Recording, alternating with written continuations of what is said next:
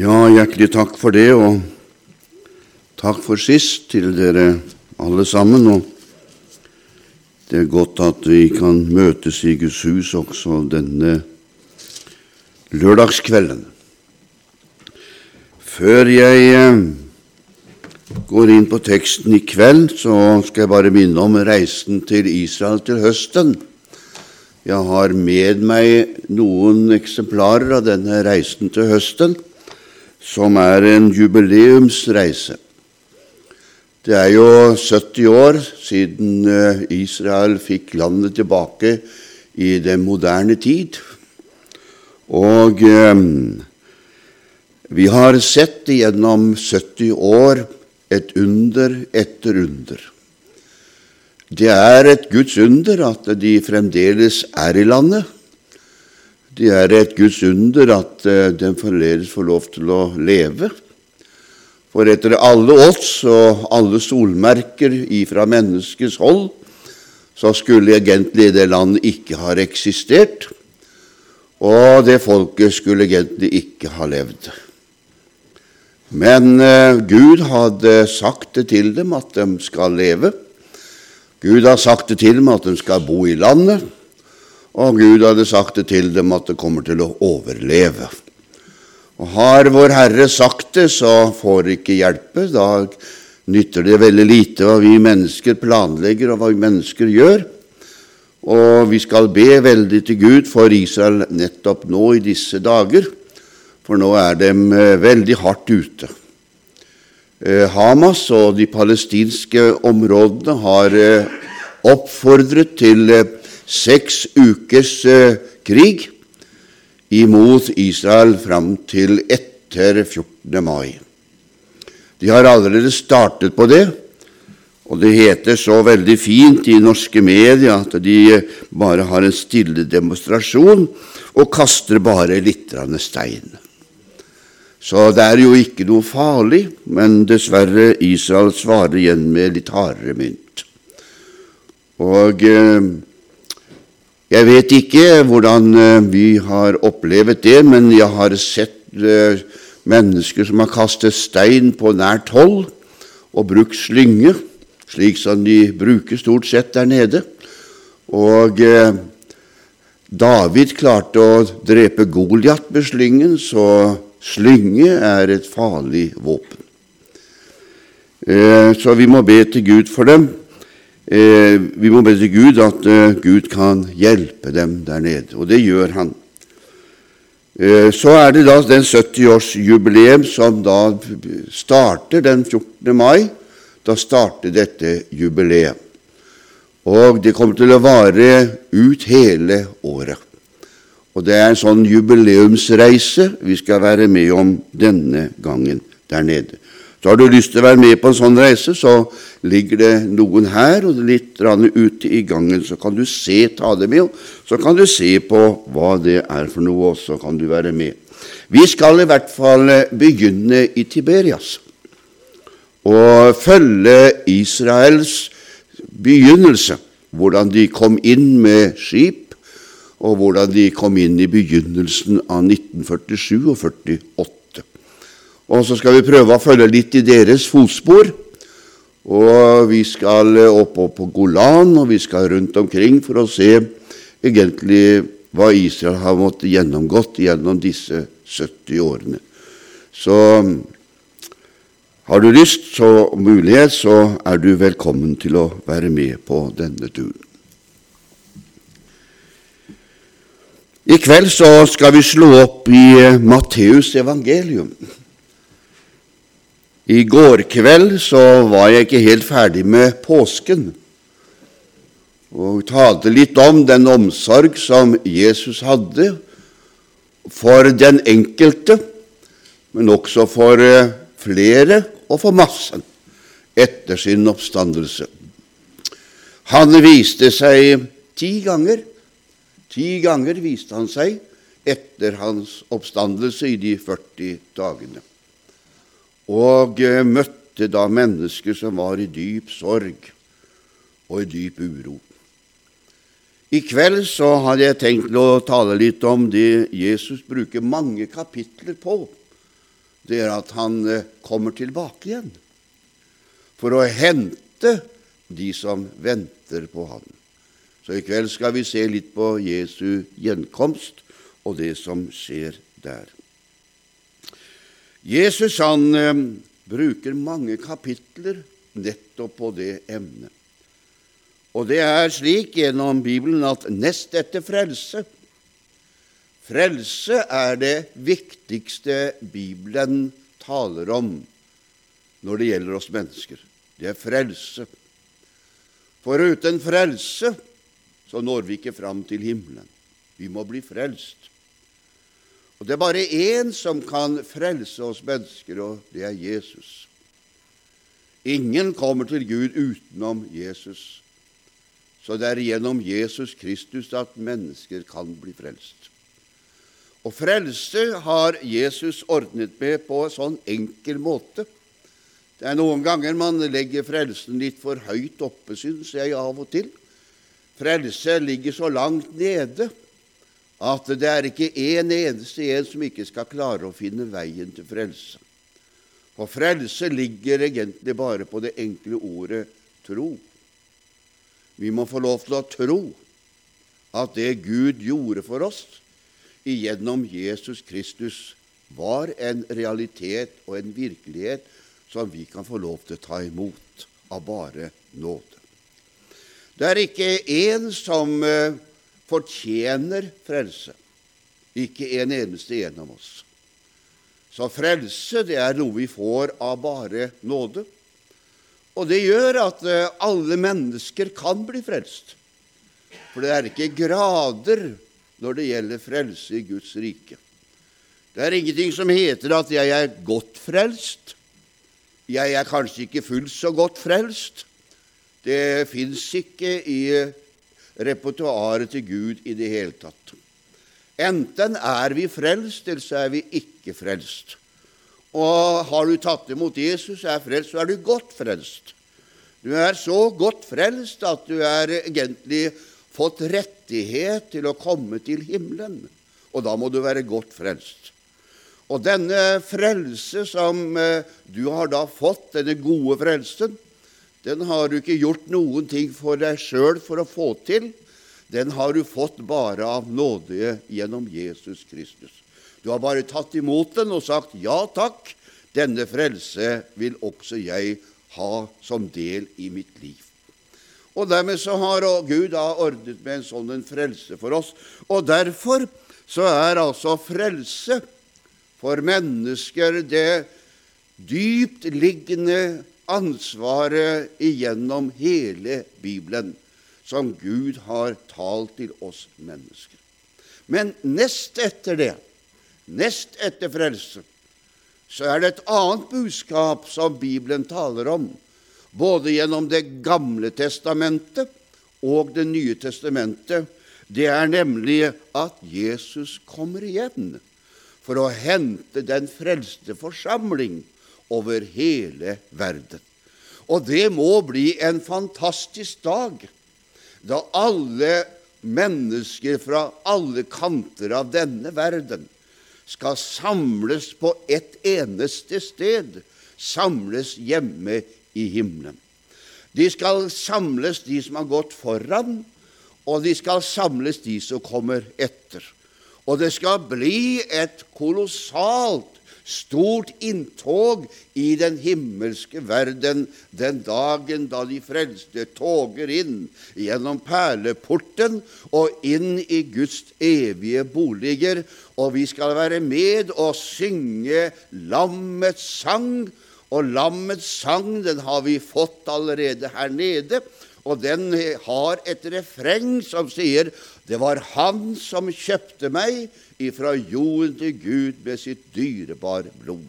Det er refrenget som Han har gitt oss, og det har vi her nede. Det blir en fantastisk dag. Da vi skal se det alle de forskjellige mennesker fra de forskjellige ulike land Jeg vet ikke hvilken hudfarge vi får i himmelen. Jeg aner ingenting om det. Jeg regner med at vi får vel kanskje den samme hudfargen som Vår Herre har selv. Jeg vet ikke, men jeg regner med det. Men uh, uansett, hvert fall, så skal vi stå der og synge. Og det skal ikke være språkproblemer heller i himmelen. Det tror jeg vi skal tale det samme språket, alle sammen. Og vi skal synge uten at det er noen som har falske toner heller. Alle skal synge med rene klanger om Han som kjøpte oss fra jorden til Gud med sitt blod. Det må bli en fantastisk dag. Det er noen ganger jeg av og til drømmer. Jeg vet ikke om du drømmer, men det er noen ganger jeg av og til drømmer. Og da drømmer jeg nemlig av og til om himmelen. Jeg drømmer om at jeg synger. Og noen ganger så synger det her inne. Det er noe underlig. Jeg kan våkne om natta, og så, og så plutselig så har jeg sånn kor her inne som synger. Det er helt underlig. Og det er så levende her inne, det koret. Det synger flerstemt, og det synger noe fenomenalt. Det synger om lammet. Det synger om frelsen. Det synger om nåden. Og når jeg våkner om morgenen med denne sangen i mitt hjerte, så kjenner jeg gleden stiger opp i mitt indre. Tenk at jeg er på vei til et sånt et sted som Gud har beredt for den som elsker Han. Og Derfor så bruker altså Jesus eh, hele mange kapitler i slutten av sitt. Det hører med egentlig til påskebudskapet, for det er eh, mens han gjør i stand disse påskelammene og gjør i stand alt dette som var denne torsdagen, han begynner å prate om alt dette som ligger foran oss på denne måten. Og det begeistret egentlig disiplene på en slik en måte at de, de, de, lurte på når skal det skje alt dette her, Jesus? Når skal det skje alt dette? Og det er litt underlig med mennesker når vi opplever og møter Jesus. Da kommer dette her til å våkne til liv i vårt indre med neste gang. Når kommer dette til å skje, Jesus? Når kommer du igjen, Jesus? Når skal vi møte deg i himmelen, Jesus? Det er akkurat som det går en sånn melodi inni oss. Det er det nye livet inni oss som har lyst til å møte den som min sjel elsker, og som har gjort så uendelig mye for meg denne gangen. Det var en dame, det var min egen svigerdatter til meg, som sa det til meg på denne måten. Blir du aldri eh, sint på Jesus, du da, Torstein, sa han. Eh, det var en del sykdom i bildet mitt, og jeg hadde det ikke alltid like godt menneskelig sett, og, og syntes det var urettferdig. Jeg hadde jo tjent Gud gjennom mange år, og det var mange ting og hadde lyst til det, og så skulle jeg ligge syk der og syntes dette var urettferdig, og, og så var hun irritert på Vår Herre. Og så sier 'Blir ikke du sint på Gud da, Torstein?' sa Nei, sa jeg, så dum er jeg ikke, sa at jeg blir sint på Vår Herre, sa jeg. Jo da, jeg kan jo av og til bli litt skuffet over at han ikke svarer meg på akkurat jeg har lyst til å få svar på, og litt sånt, og, og det kunne nok være, sa jeg. Men sint på Vår Herre, sa jeg. Hvordan skal du klare å bli sint på Han, da, sa jeg, som har bare gjort meg godt i hele mitt liv, sa jeg. Når jeg ikke brydde meg om Han, sa jeg, så etterjaget han meg dag etter dag, ja, natt etter natt så etterjaget meg. Han talte mildt til meg, han talte strengt til meg. Han, han prøvde å lokke meg for å komme til han. Og når jeg endelig gjorde det etter flere år forsøk på å rømme ifra han, og han endelig klarte å få lokket meg inn i dette, og jeg tok imot han, så tok han imot han meg med åpne armer og ga meg hele himmelen til arv. Og så kan du bli sint på en sånn person. Det er ikke mulig, sier jeg. Det er ikke mulig. Han har gjort meg bare godt, denne Gud, sier jeg. Så det er ikke mulig, jenta mi, sier jeg. Og da skjønte hun ingenting. Men du skjønner, du kan ikke bli sint på Gud. Han har gjort det aller beste for oss hele tiden. Ja, vi har jo minnes han i påsken at han har sendt sin enbårne sønn til denne jorden. Tenk å sende det eneste han hadde. Den eneste personen som kunne ordne opp i vår frelse og elendigheten. Han sendte han til jorden, og han visste hva han gjorde. Han sendte han til jorden. Han visste at mennesker kom til å bli stygge med ham. Han visste at mennesker kom til å håne ham. Han visste jo at mennesket kom til korsfeste han, men likevel så sendte han han til jorden. Og Jesus han sier det i det 17. kapittelet. Du, gi Gud, sier han, jeg har fullført den gjerning du ga meg å gjøre. Jeg har herliggjort ditt navn, jeg Gud, sa han. Og nå herliggjør du meg på nytt igjen, sa han, med den herlighet jeg hadde før jeg kom til jorden, sa han. Det er fantastisk. Og så avslutter Jesus denne bønnen sin i det 17. kapittelet. Og så sier han, 'Å Gud, sånn, jeg har så lyst' Nå sier jeg litt sånn personlig. 'Jeg har så lyst Jeg vil', sier han, 'at alle dem du har gitt meg' Og der er du en av dem. Er ikke fantastisk? Alle dem du har gitt meg, Gud, dem vil jeg skal komme til himmelen, så de kan se min herlighet. Ikke bare høre om min herlighet, men de skal få lov til å se min herlighet.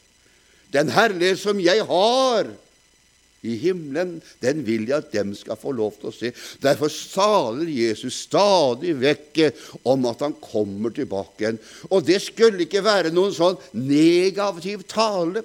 Det skal ikke være noe skremsel i dette. Men Jesus taler så positivt om det at det skulle egentlig bli en sånn glede i vårt hjerte over. Og tenk at han kommer snart igjen for å hente oss til himmelen. Det må være en gledesemne for oss å vente på den som vår sjel elsker. Jeg har kanskje sagt det, men jeg er veldig mye ute og reiser, og kona har gitt meg tillatelse til det. Hun sier det at 'jeg vil gjerne ha en blid mann', sier hun. en, en tilfredsstilt mann, sier hun. Jeg vil ha en mann som uh, har det bra, så, og da må jeg nødt til å slippe han ut for å preke seg. For det, det liker han, så jeg gjør det. Jeg elsker å være med og forkynne evangeliet. Og du skjønner, Da blir jeg så medgjørlig og har så god med å gjøre med en eneste gang. Så når jeg er hjemme fra mandag til torsdag, da er jeg ganske medgjørlig. Og da, da, da, da får hun til det meste og får meg til å gjøre det meste. Ja, Hun klarer til med å få meg til å arbeide seint på kvelden, til å hjelpe henne med husarbeid og forskjellige ting, når jeg får lov til å reise på denne måten og forkynne evangeliet. Men det som er så fantastisk med bortreisa, vet du hva det er? Det er hjemreisa. Ja, det er fantastisk med bortreisa. Det er hjemreisa. Så når jeg setter meg på bussen for å reise hit til dere her oppe, så gleder jeg meg selvfølgelig til å komme hit, men jeg gleder meg mest til å komme hjem igjen. Er det ikke fantastisk? Og hvorfor gleder jeg meg til å komme hjem igjen? Jo, for jeg vet ja, at det, det fins i hvert fall ett eneste menneske denne, jo, på denne jorda, et jordisk menneske, som elsker meg og ønsker meg hjem igjen. Og som står rede til å ta imot meg når jeg kommer hjem igjen. Og når jeg kommer med bussen, så står hun på torget, og så går hun ut av bilen, og så gjør hun sånn. Og endelig så kommer du hjem igjen, gutten min, og så får jeg en god klem. Er det ikke herlig? Slik er det med Jesus òg. Han står bare og venter på at vi skal komme, og han står med utstrakte armer. Det er én person i hele universet som har sånn omsorg og bryr seg så mye om oss, og som er så glad i oss at han står med åpne armer og venter på at vi skal komme hjem igjen. Og når vi kommer hjem igjen, så kommer vi til to armer som tar imot oss og må, da må det bli velsignet å komme til himmelen. Når Jesus taler om disse tingene, at han kommer igjen, så deler han det opp i forskjellige avsnitter. Og det gjør han fordi at han vil så gjerne hjelpe oss. Fortell oss litt at uh, disse forskjellige avsnittene har forskjellige betydninger som vi kan få lov til å rette oss etter. Og Derfor så taler han i begynnelsen i kapittel 24 Der taler han nemlig om tempelets undergang. Han taler om at eh, 'nå forlater jeg tempelet'. Du vet, Jødefolket de reide alltid med Gud, for de visste at Gud bodde i tempelet. Og så lenge Gud var i tempelet, da visste de med seg selv at da hadde de seieren innen rekkevidde. For Gud var deres garanti på at de skulle seire. Men akkurat denne spesielle tiden, spesielle dagen, som vi finner i 24. kapittel, står det Jesus forlot tempelet. Og det er farlig når Jesus forlater tempelet. Da forlater Gud tempelet. Da var ikke tempelet en gudsåpenbarelse lenger. Da var tempelet deres sted. Og det hjelper veldig lite hvis mennesker har tempelet for seg selv. Tempelet må være et gudsåpenbarelsessted, hvor Gud får åpenbare seg. Og sånn er det i ditt og mitt liv som menneske også. Bibelen taler at vi er et tempel for Den hellige ånd, et tempel for Gud. Og Jeg sier det noen ganger til Gud, ja, jeg sa det i dag også. Jeg sier det Gud, ta ikke fra meg Den hellige ånd, men forny inni hjertet mitt hver eneste dag. Forny meg, slik at jeg kan få lov til å være alltid intakte, og du kan bo i ditt tempel her inne hele tiden. Gud ønsker å bo i tempelet. Og det står i Bibelen, og det er så fantastisk, at det, han bor ved troen i våre hjerter. Er det ikke fenomenalt? Altså har du ingen Gud som flytter ut og inn. Det er ikke en gjestepredikant du har på besøk. Og langt derfra. Det er en som har tatt bolig der inne. Det er det som er fenomenalt. Og, og Gud har gjort det på en slik en måte fordi han ønsker å være i nærheten av deg. Han må være så nær deg at han kan hjelpe deg på kort varsel. Han har ikke reisetid. Han kan hjelpe deg på kort varsel. For det hender av og til at vi trenger øyeblikkelig hjelp. Det hender av og til, det, vet du. Og Det hender av og til som mennesker også. Vi trenger øyeblikkelig hjelp. Og det er godt å ha vite at vi har en som kan hjelpe oss på siden når det gjelder øyeblikkelig hjelp. Men denne personen, som kalles Jesus, han har egentlig ikke tenkt å arbeide på lang avstand. Han vil være akkurat der hvor du er. Han har tatt bolig i deg, for du trenger også av og til øyeblikkelig hjelp. Da er han på plass med en eneste gang for å hjelpe deg. Altså, han bor i sitt tempel. Halleluja. Er det ikke herlig å ha det sånn, da? Så enkelt å ha det sånn. Men disiplene dem så da Jesus forlot tempelet. Altså, nå var tempelet overlagt til Israelsfolket. Det var altså dem som styrte tempelet nå, ikke Gud som styrte tempelet. Han hadde forlatt tempelet. Og dermed så gikk det tempelet under det i år 70 etter Kristus. Når Gud forlater skuta, da går skuta ned. Det er det som er. Og Derfor så må vi be denne bønnen, Herre, vær i skuta di hele tiden. Han taler om eh, hvordan det kommer til å bli når han forlater denne skuta. Det blir trengsel, det blir vanskeligheter, og det blir problemer. Og Det er det som er så underlig når Jesus blir borte. Da blir det så mange ting som blir så vanskelig.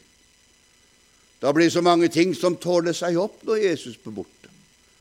Derfor er det godt å ha han i nærheten. Og Videre så taler han litt om Israels, eh, altså Israel og tidens tegn. Han taler om at han skal komme tilbake igjen og hente sine også. Eh, samtidig så taler han nemlig om Lær en lignelse av fikentreet. Og Jeg satt og leste litt om fikentreet og alle de andre trærne. Fikentreet er et bilde på Israel som nasjon. Og Derfor sier Jesus at eh, vil du se litt på tidens ende, så se litt på Israel som nasjon. Som nasjon. Israel er også et bilde på oljetreet. Det er også et bilde på vintreet. Så langt har de ikke kommet ennå. Så langt har de ikke kommet ennå. Men det er samlet som en nasjon. Det våkner i Israel for tiden også for vintreet og for oljetreet. Det våkner opp der inne også når det gjelder Israel. Men som nasjon har de ikke kommet så langt ennå. Men som nasjon så har de begynt å komme hjem igjen. Og nå skal vi feire 70 70-årsjubileum. Det er fenomenalt. Det er syvtallet, og det er et guddommelig tall, og det er et fantastisk sted vi skal feire altså Israels 70 år. Se på fikentreet. Hva var det Gud gjorde med fikentreet? Jo, han forbannet det. Det visnet. Men så gjør Gud et under med det fikentreet. Det er fenomenalt. Det som er umulig for mennesker, det blir mulig for Gud. Han gir fikentreet nytt liv. Fenomenalt Gud er. Vi også var uten håp og uten Gud i verden. Men plutselig en dag så gir han oss nytt liv. Og det livet er så mektig at han kan proklamere denne Jesus. At hver den som tror på meg, sier han, om han enn dør, han skal leve. Er det ikke fantastisk? Det må være et fantastisk liv han kan gi oss. Altså, døden har ikke noe mer makt over oss. Jo visst virker døden, ja, det er bare i vårt legeme. det. Der virker også døden fremdeles, for det ser du deg i speilet hver eneste dag. Så ser du med en eneste gang at du har forandret deg. Altså, døden har gjort sitt inntog. og Du blir ikke yngre med årene, men du blir eldre med årene. Og du blir preget av at alderdommen kommer etter hvert som vi lever. Det er en livslov, det. Men inni deg er det ikke slik. Er det ikke underlig? Og selv om du blir aldri så gammel, så føler du deg like ung inni. Det er noe den ungdommeligheten som ligger der inne. Og kona mi hun sier det noen ganger til meg. 'Jeg skjønner ingenting. Jeg, jeg er så sein blitt, sa det, det her klarte jeg å gjøre på et øyeblikk, og nå kan jeg bruke en hel dag på å få gjort det. Jeg skjønner ingenting. Jeg er så sein, sier hun. Ja, ja, vennen min, sier jeg. Det betyr at du burde bli gammel. Det, sier. Det er så enkelt, det, sier jeg. Ja, men jeg føler det ikke sånn, sa Å nei, hvem er det som føler det, da, sier jeg. Du føler deg ung inni, skjønner du, sa Men det er kroppen som går imot den sikre graven. Det er kroppen som er på vei til å dø ut. Men det er noe inni deg som ikke ikke dør ut. Og det er det livet Gud har gitt deg ifra himmelen. Og derfor kunne han si det. Den som tror på meg, om han dør, han lever allikevel. Han har ungdommens glød i seg, og den har vi hele tiden. For vi har livet fått av gave av Gud. Det er det som er så fantastisk.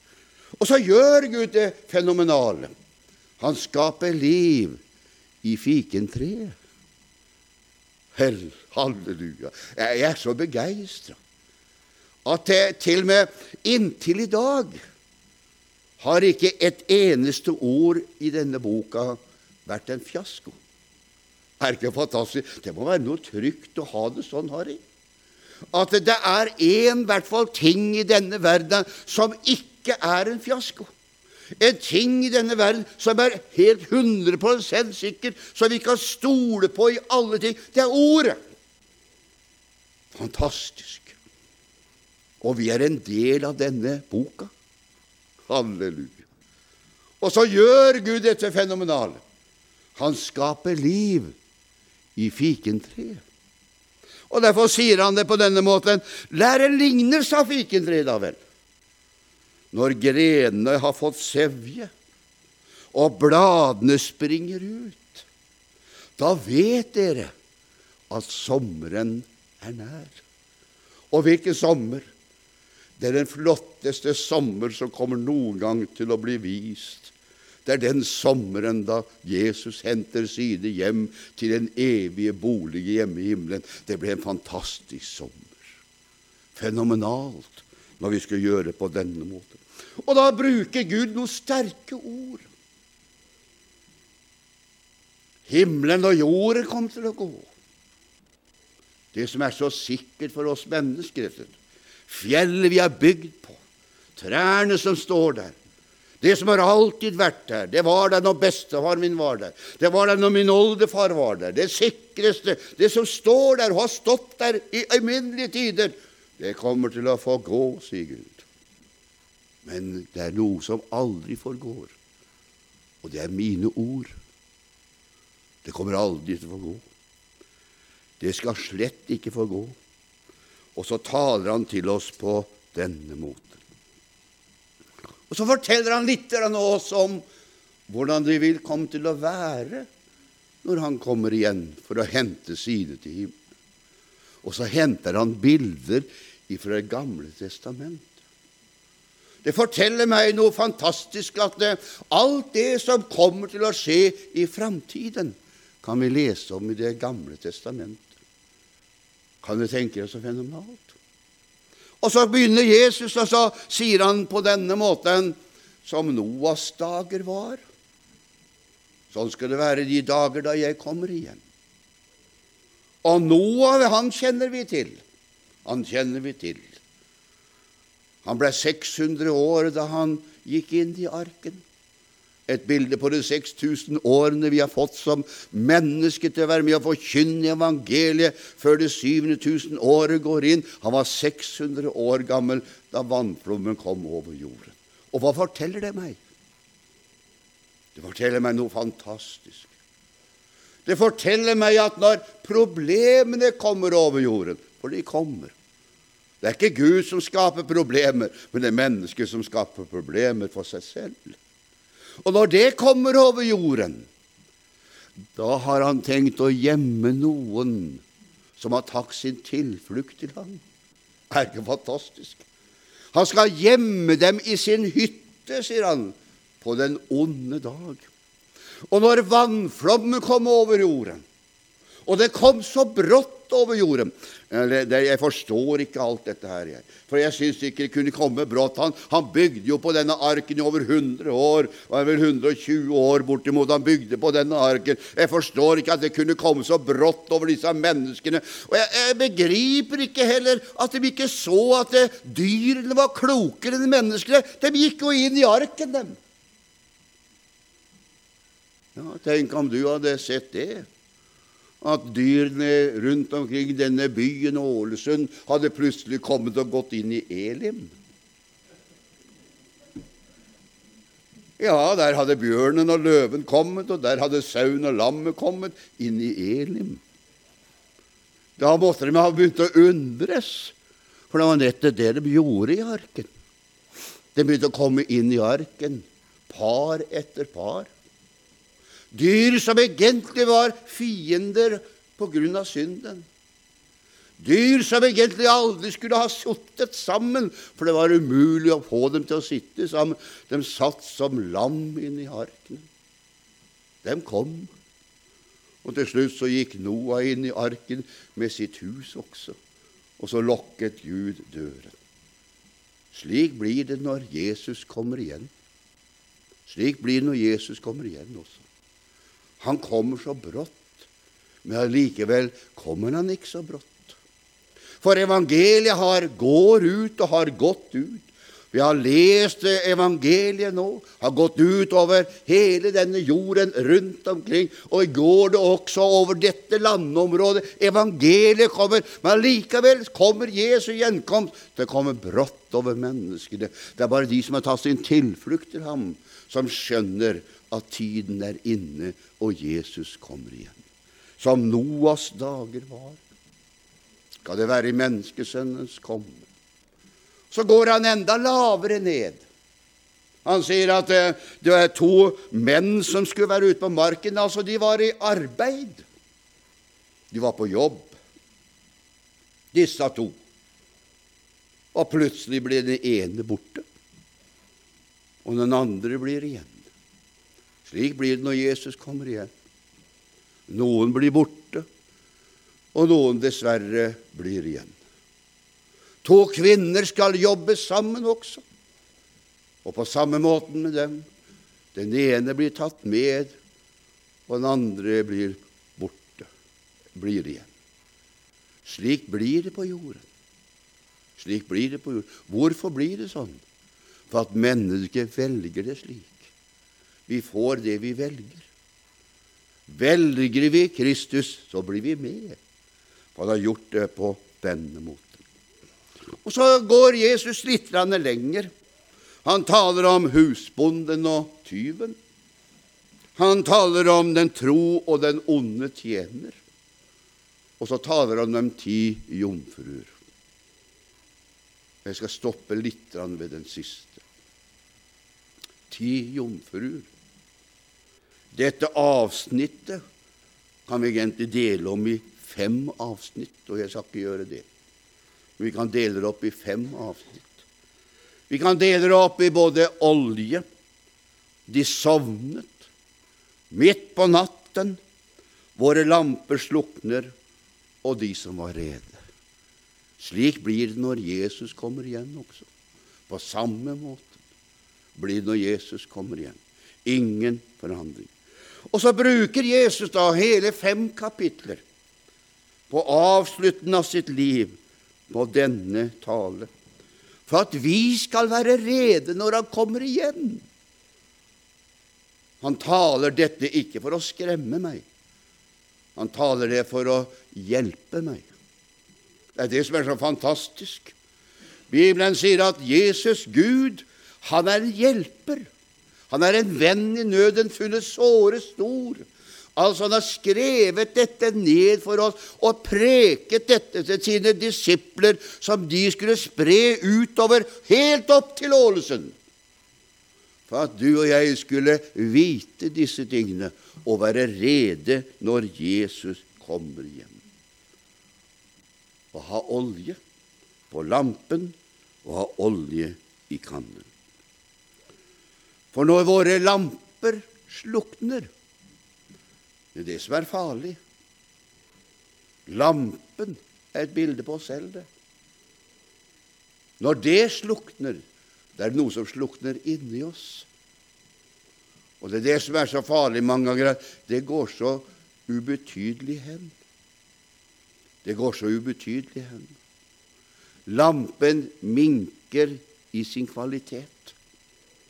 For når oljen begynner å minke, da minker det også på lyset.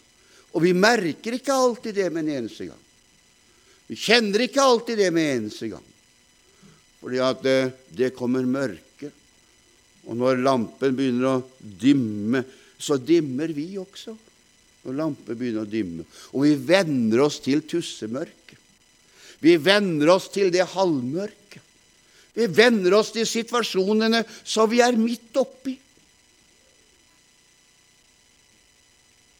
Helt til lampen plutselig slokner av. Han er ikke der lenger. Lampen er slokna, og det er plutselig mørkt. Våre lamper slukner. Det var en nødskrik fra disse fem. Og jeg syns jeg ser dem. Det var en nød i deres hjerte. De hadde ikke regna med det.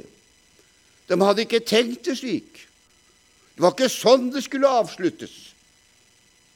Men det var det at de hadde glemt noe viktig underveis. Å ha oljen alltid til stede. Alltid til stede. Man har glemt noe veldig viktig. Skap i meg et rent hjerte og forny en stadig ånd i mitt indre, sa David i nødens stund. Han hadde kjent på at oljen rant ut. Det sviktet. Skap i meg og forny oljen i meg. Det trengs en fornyelse i våre liv til alle tider. Vi kan ikke leve på gamle minner. Det er herlighet med gamle minner. Å, det er salig når vi Husker du den gangen, sier vi av og til. Husker du den gangen hvor herlig det var da? Å ja, det var så herlig som det gikk an. Men det var det at vi kan ikke leve på den herlighet. Det blir bare en minnebrønn i den herligheten. Og minnebrønner tørker ganske fort ut hvis ikke de får tilsig. Det må tilsig i denne brønnen. Skal du klare å holde det ved like? For da trenger du ikke si at det var en gang, men da kan du si han er. Han er den samme i dag som han var i fordums tid. Han er uforandret. Så den samme kilden som sprang opp i våre liv når vi møtte Jesus, så sprang den kilde i våre liv. Den kilden renner fremdeles der inne. For det er en kilde som kommer ifra grunnen, nedenifra dypet.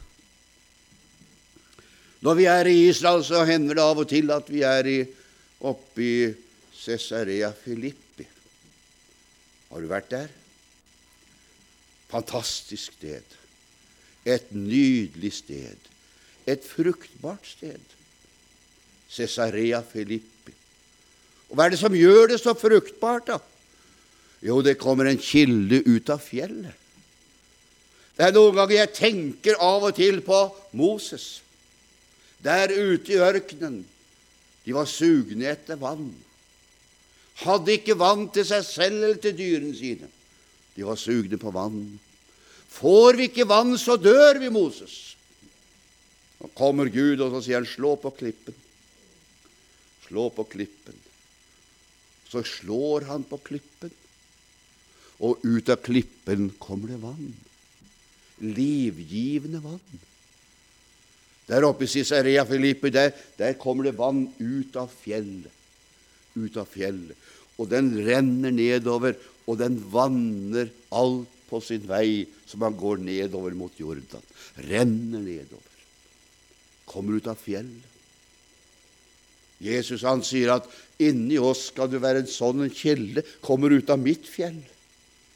Kommer ut av ditt fjell. En kilde i dypet av ditt indre.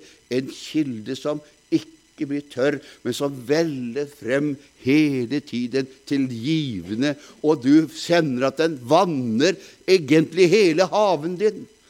Det er det han snakker om når han taler om disse tingene. Men han sa, å du verden, det var slutt på oljen. Det lå, en, den, det lå en dyp, dyp erkjennelse, men også en nød i stemmene deres. Våre lamper slukner. Hva skal vi gjøre? Kan du hjelpe meg? Kan du hjelpe meg? Nei, sier den ene, jeg kan ikke hjelpe deg. Jeg har bare til meg selv. Du skjønner, du kan ikke gi ifra deg noe av det Gud har gitt i ditt indre, til noen mennesker. De må gå til Gud for å få det selv. Du kan hjelpe dem på veien. Du kan vise dem hvor de kan få tak i det. Men du kan ikke gi fra deg noen ting. Du har ikke mer enn nok enn du har til deg sjøl. Det er bare du sjøl som må passe på at du har til deg. Jeg kan ikke hjelpe deg, sa han. Dere må gå til kjøpmannen. Så må du kjøpe denne oljen. Så står det så tragisk at mens de var borte, kom brudgommen. Mens de var borte. Det ligger noe trist i denne budskapet. Mens de var borte. Og Jeg har lyst til å si til meg selv, og jeg sier det til deg, ja, se til at ikke du må bort. Se til at du har det du trenger, at ikke du må gå bort, men at du har det du trenger. For det er for seint å få det når han kommer igjen. Det er for seint. Og hva er det Jesus mener når han taler om dette med oljen? Det må være noe som har betydning, både for vårt gudsforhold, men det må også være noe som har betydning for hele livet vårt den med oljen. Det må være noe med Den hellige ånd. Jesus han sier det til oss. Du skal få en pant av meg. Du skal få en pant av meg. Du vet hva du bruker panten til. Den bruker til å innløse det du har rett på. Du har fått en pant. Du skal få en pant av meg, sier Jesus. Og hva er panten? Det er Den hellige ånd. Det er panten vår. Du skal få den. Når eh, tabernaklet ble bygget i ørkenen, og de skulle reise plankene, som er et bilde på deg og meg, på Guds menighet, så var alle plankene like på samme måten som de ti jomfruer var like. Alle var like. Det var ikke noe forskjell på dem. Ingen så noe. Sånn var det med plankene i tabernaklet. Alle var like. Like breie og like høye og like tykke. Det var én ting som plankene hadde, som ingen visste om, unntatt dem som bygde tabernaklet. Dem som satte opp tabernaklet, var bare dem som visste om det. De hadde en tverrstang som gikk tvers gjennom alle plankene på midten. Alle plankene. Den stopper ikke etter tre planker. Den stoppet heller ikke etter fem planker. Den gikk ifra den ene yttervegg til den andre ytterveggen. Gikk tvers gjennom alle plankene var ikke synlig for det blotte øyet, men alle visste som visste om det, at den var hemmeligheten til at de ble stående sånn bundet til hverandre på en slik måte at de ikke ble borte fra hverandre. De holdt dem bundet sammen. Det var den midterste planken, et bilde på Den hellige ånd. Det er det som binder oss sammen. Da kan vi møte mennesker i ulike kategorier møte mennesker av ulike samfunnslag, merke mennesker fra forskjellige kanter av verden. Du trenger ikke kjenne dem engang. Du har ikke sett dem engang. Du vet ikke hvem de er engang. Men allikevel, når du møter dem, så kjenner du det er et samfunnsbånd som er uløselig. Det er noe som binder oss sammen. Den hellige ånd. Kjenner åndssamfunnet. Har du merket det? Men jeg har også merket det motsatte, at jeg har møtt mennesker som har sagt at ja da, jeg har læren i orden, og jeg har alt det andre i orden, men jeg kjenner ikke samfunnsånd. De mangler det vesentlige. De mangler Den hellige ånd. Å, må du se til at oljen er på plass. Panten er på plass. Det er det Jesus taler så viktig om på denne måten. Og Derfor ser du når Samuel går til Betlehem for å salve en ny konge. Hva var det Saul hadde mistet? Han hadde mistet oljen. Han var salvet av Gud som konge. Kongetittelen hadde han. Kongetittelen hadde han. Det hjelper ikke noe kongetittel når salvelsen var borte. Gud hadde forlatt ham. Gud hadde forlatt ham. Og Samuel han måtte reise til Betlehem for å salve en ny konge. For skulle landet reddes fra filistrene, skulle landet reddes fra disse hedningene som de bodde rundt omkring han, så måtte de ha en konge som var salvet. For De kunne ikke ha en konge som ikke var salvet, for da tapte de krigen gang etter gang. Det var ikke mulig å stride mot filistrene og de andre uten salvelsen. Vi vinner ikke sjeler uten salvelse. Det må være salvelse til. Det var en som ble spurt oppe på Hedmarken. En god venn av meg, han har en menighet i Løten. Nils Petter Karlsen. Han ble innkalt til Hedmarkens menigheter. Det var samlet, Alle menigheter på Hedmarken var samlet. Og Så ble han ringt etter, og så ble han spurt om han kunne komme på et møte der alle predikanter og eldste var samlet.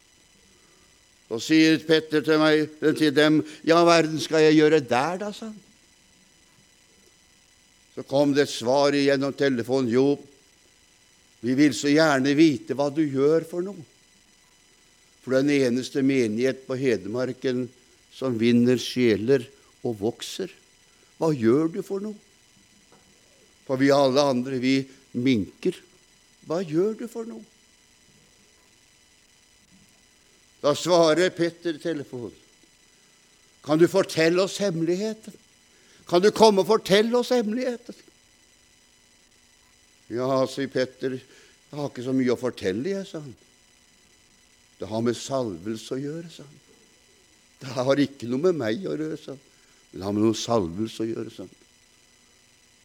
Det er salvelsen som gjør dette, sa han. Og han, det masa så lenge at han måtte gå. Og så sier Petter når han skulle reise dit, så kan jeg få med, ha med meg menighetsmusikken min, sa han. «Mm, nei, sa de. De hadde ikke lyst til å ha den. Ja, da kommer jeg ikke, sier Petter. Hvis ikke jeg får ha med meg menighetsmusikken min, så kommer i hvert fall ikke jeg. Så. Så til slutt så måtte de gi etter på det. Og så troppet han opp, og så sier han til en av eldstebrødrene sine Han hadde ikke lyst til å stå der og skryte av seg selv, eller skryte noe sånt. Så han sa det at jeg, 'Jeg orker ikke det', sa han, 'for det er et Guds verk, dette', sa han. 'Jeg klarer ikke det', sa han. Så sier han til en av eldstebrødrene som hadde vært i menigheten over ti år Han hadde dreiv for seg selv som drosjenæring og, og, og, var egentlig ikke blant de reise i det hele tatt, men han, han var en fastboende som hadde blitt frelst i menigheten, og som hadde vokst vokst i menigheten og var eldste. Kan ikke du fortelle meg dem, sa han, hvor du, du opplevde et møte med denne menighet? Så tok han med seg menighetsmusikken. Så begynte de å synge. Det var lenge siden de hadde hørt sånn sang. Det var lenge siden. Det resulterte at de begynte å sitte og gråte. De eldre gråt mest. Anne Ligste stykke som er fra Notodden, som er gift og bor i Hamar. Hun gråt som en unge. Hva var det? Det var salvelsen. Hun kjente igjen tonene fra den tiden hun var ung. Hun kjente igjen tonene. Og denne menighetsmusikken bestod av både unge og voksne, og noen barn òg. De sang grepet av Den hellige ånd. De sang disse sangene som vi kjenner hadde ikke noe nytt å komme med.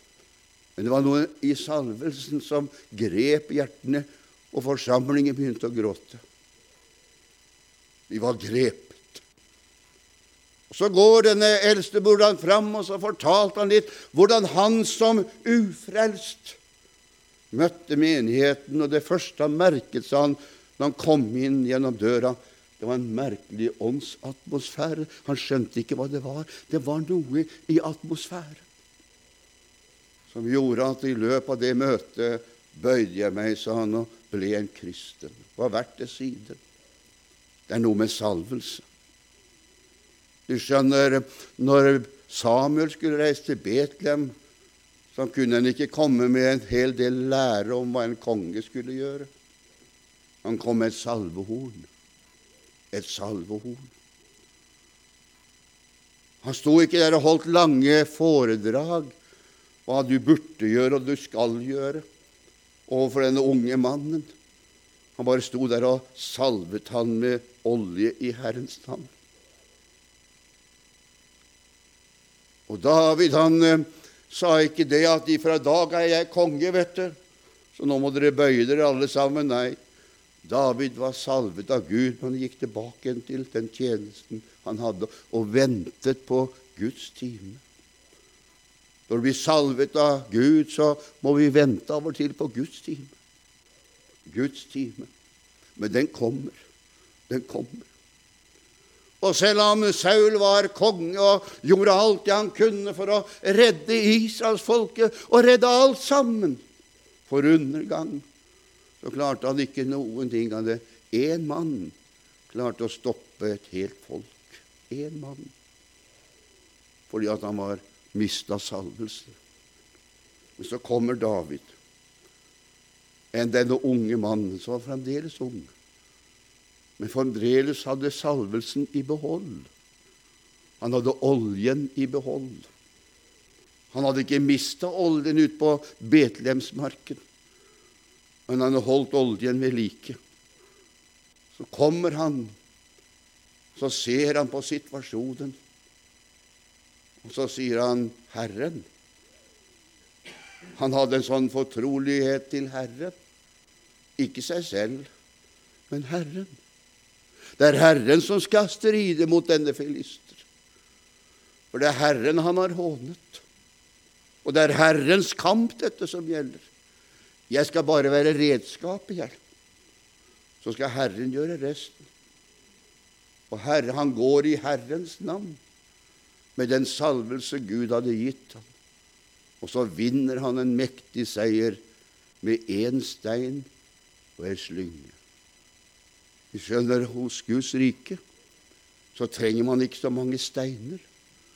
Et ord ifra Herren er nok til å knuse fienden. Et ord ifra Herren er nok til å redde sjeler. Det er det som er så fantastisk. Et ord ifra Gud i rette tider. i rette tider er med og knuser fiendens fekstinger. Det er fantastisk. Derfor sier Jesus på denne måten å, du må ha olje på lampen din, olje i kannen din på denne måten. Altså, det var oljen som de manglet. Må Gud hjelpe han som preker. Så må Gud hjelpe deg som lytter, at det ikke fattes olje på lampa vår.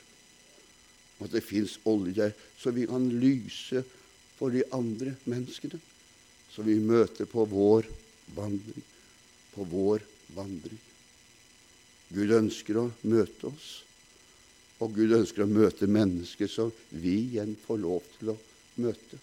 Det er fantastisk at Gud har gjort det på denne måten.